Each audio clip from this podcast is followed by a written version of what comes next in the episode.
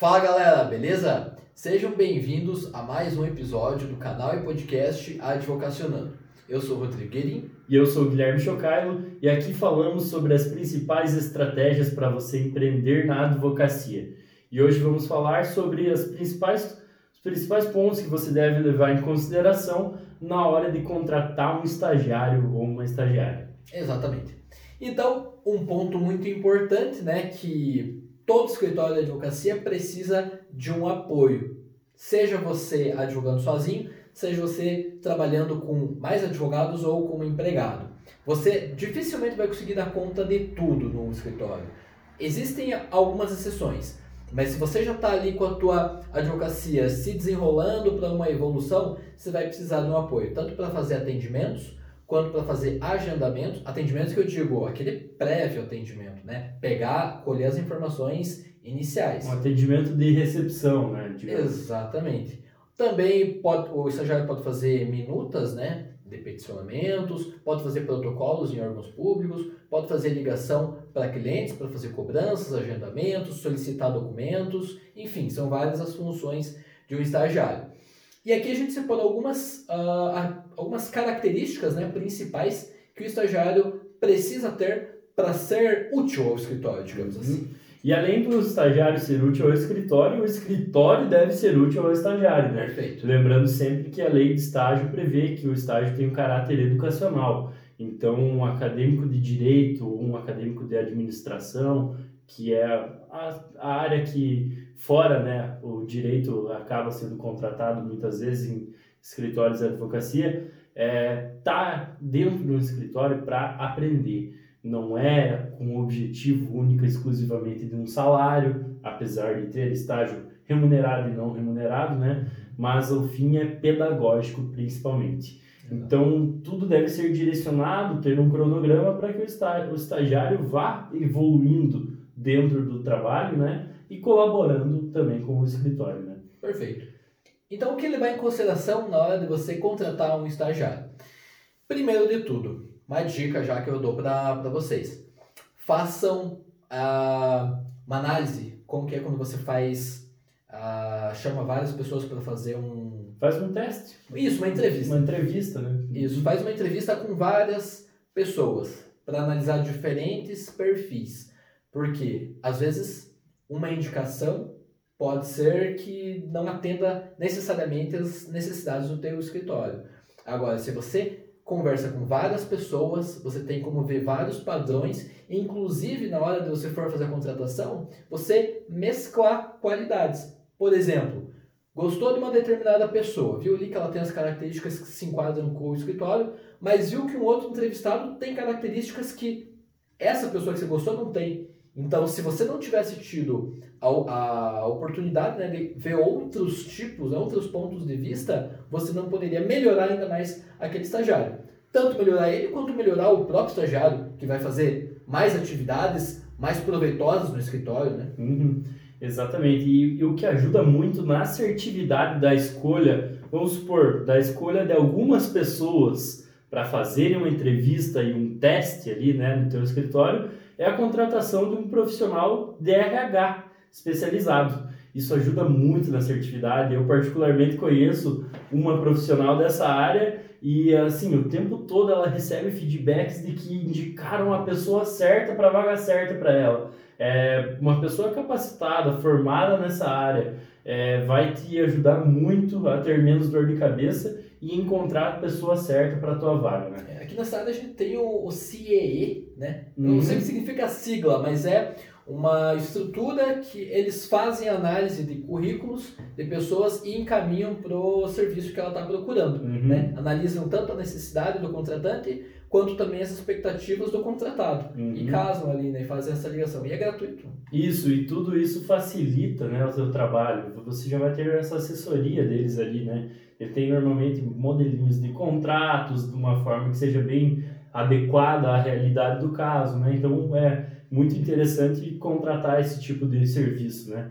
É, e aí passando para a parte mais assim da, da do, que do, levar em consideração, do que levar em consideração e no, fora isso, né, do, do, empreendedorismo, assim essa veia que a gente tem bastante É, uma coisa que eu sempre vejo os caras foda falarem mesmo é a questão de contratar por as pessoas pelas suas características assim mais de caráter e você vai treinar as habilidades técnicas. É. Não contrata um estagiário achando que o estagiário vai saber fazer uma petição inicial de um divórcio super cabuloso ali, com um monte de bens, movendo menor, é, com ocultação de bens e tal, e vai, vai fazer essa petição ali de pronto para você. Você não está contratando uma mão de obra especializada, um advogado. Você está contratando um estagiário que está ali para aprender, vai evoluir ali dentro do seu escritório.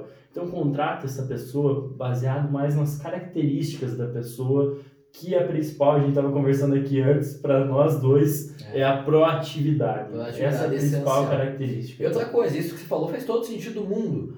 Porque você contratar uma pessoa com um bom caráter, boas características, você consegue ensinar o trabalho para ela. O inverso não dá para fazer. Exatamente. Uma pessoa sem caráter, mas que sabe fazer um bom trabalho, você não ensina ela a ter caráter. Não ensina, isso é da pessoa. Perfeito. Então, muito legal essa, essa dica realmente. Primeiro ponto, né? Analise se a pessoa tem caráter. Se ela tem os valores que se enquadram com o teu escritório. Exatamente, é isso que eu ia falar, né? Caráter é uma questão subjetiva. O que é certo para mim pode não ser para o Rodrigo, mas você está contratando para a tua empresa, para o teu escritório. Então você tem que contratar as pessoas que tenham as ideias que é, se coadunem com as tuas ideias, com os teus valores com os valores, os princípios da, do teu escritório, né? Então, baseia nisso a questão de escolha de caráter, né?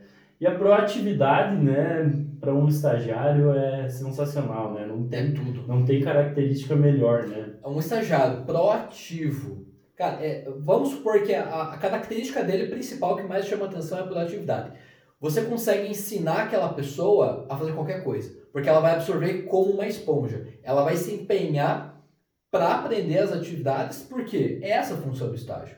Então, quanto mais essa, o teu estagiário tiver a característica de gostar de ir atrás, de fazer as coisas independentemente de ser mandado ou ser pedido que ele faça, cara, melhor. Porque, inclusive, ele soma com o escritório. Você não está ali, como se falou no começo, o estagiário não está ali só para receber uma bolsa auxílio. Ela está ali para somar junto ao escritório, assim como você, advogado, está ali para somar na vida do estagiário. Exatamente. Fora a questão da proatividade, a pessoa tem que ter ali requisitos básicos aí de, de qualquer vaga de emprego ou de estágio também, né? De ter pontualidade, ser uma pessoa organizada, são questões assim mais, mais comuns, né? Que é mais fácil de imaginar. Mas a gente ressalta muito a proatividade porque é o que realmente vai fazer a diferença no dia a dia. Vamos supor que você não está no escritório, você está fazendo audiência, está visitando cliente, está fora do escritório e acabou na correria, não passando alguma atividade específica para o seu estagiário. É, você pode encontrar dois cenários. Você pode voltar para o seu escritório e ver o estagiário lá mexendo no celular, fazendo qualquer coisa, ou você vai encontrar o seu estagiário organizando o escritório, é, Dando sugestões, dando sugestões para melhorar o escritório. Isso, sugestões de processos internos que podem melhorar, é, sugestão de atendimento, tá vendo um curso, tá lendo alguma coisa, estudando alguma coisa, nem que ele esteja estudando para uma prova, estudando qualquer matéria da faculdade que seja, mas vai estar tá fazendo alguma coisa, está desperdiçando o tempo dele ali. Né? É, se você já é estagiário e está ouvindo aqui a gente e não trabalha no escritório de advocacia, mas trabalha no serviço público, a mesma coisa tem muita coisa que se consegue fazer no próprio serviço público para melhorar o rendimento ali do escritório. Organização do arquivo, organização, como se dizia, que se fazia lá no fórum, né, quando você trabalhava com um processo físico, fazer etiquetagem, antigo, é. né, tem digitalização, enfim, tem várias rotinas que você pode melhorar dentro do cartório. Claro que você não vai fazer isso uh, simplesmente pegar e fazer, você vai pedir autorização para o seu supervisor para ajudar a fazer. Outra característica que eu acho interessante destacar é, cuidado com a apresentação pessoal, ainda mais no direito, em que exige Nossa exige mesmo, né? É, tem toda essa liturgia, né? Você se apresentar bem, tratamento com o cliente, você ser uma pessoa educada, uma pessoa que se atém aos detalhes, não é aquele estagiário que, ah, não, pega aqui o documento, ah, isso aqui que o doutor pediu, ah, então, então beleza, sabe? Não, você tem que ter um tratamento, né? Tem que dar aquela bajulada no cliente, porque nós somos autônomos, Exatamente. somos empreendedores. Então, é diferente da máquina pública, não querendo dizer que o servidor público não tem que tratar bem a, as pessoas que procuram o serviço público, mas o nosso serviço depende da nossa credibilidade. O estagiário é uma extensão do advogado. Perfeito. Se o estagiário não reflete as características do advogado, do líder que está à frente daquele escritório, cara, é a tua imagem que vai estar sendo manchada. E é teu papel fazer com que o estagiário reflita o que você quer que ele reflita, né? É teu papel, é tua responsabilidade é, delimitar como ele deve se portar, como ele tem que fazer o atendimento prévio ao cliente. É, a simpatia é uma característica muito, muito relevante também, né? Como o Rodrigo estava falando, muitas vezes pode ser uma pessoa tímida e isso não quer dizer que a pessoa não vá conseguir fazer um atendimento simpático. O mais importante é não ser uma pessoa grosseira, né? Nessa parte de, de relacionamento com o cliente. Né? E sobre simpatia, a gente já falou aqui um livro específico, Como Fazer Amigos e Influenciar Boa. Pessoas, do Napoleão Hill. Dale Carnegie. Dale Carnegie, é que ele fala justamente sobre essas características, da importância da simpatia, de você tratar bem a pessoa, de se dar essa bajulada, né? Uhum. É importante, é legal, inclusive, a gente já fez um episódio lá no podcast, no Spotify. E a questão da apresentação pessoal, vestimenta, não precisa exigir que o estagiário esteja toda hora, todo, todo dia de, de camisa grife. social, de grife. Você tem que exigir que esteja bem apresentável depende do teu do, do padrão do escritório, do tipo que você quer exercer a tua advocacia. Pode ser que você precise exigir que ele vá estar todo dia de camisa e calça jeans. Pode ser que ele pode ir de camiseta, normal, tranquilo. Não vai estar com uma camiseta de futebol, com uma de regata. É, de regata. Tem, é questões básicas assim que não não demanda necessariamente que seja um formalismo excessivo ali, né? Mas o básico o mínimo de cuidado, né? Então, o que a gente tinha para falar sobre esse assunto hoje era isso.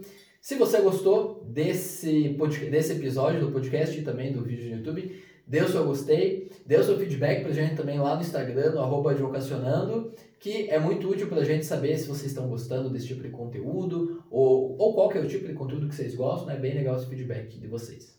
Valeu, galera. Até a próxima. Até a próxima.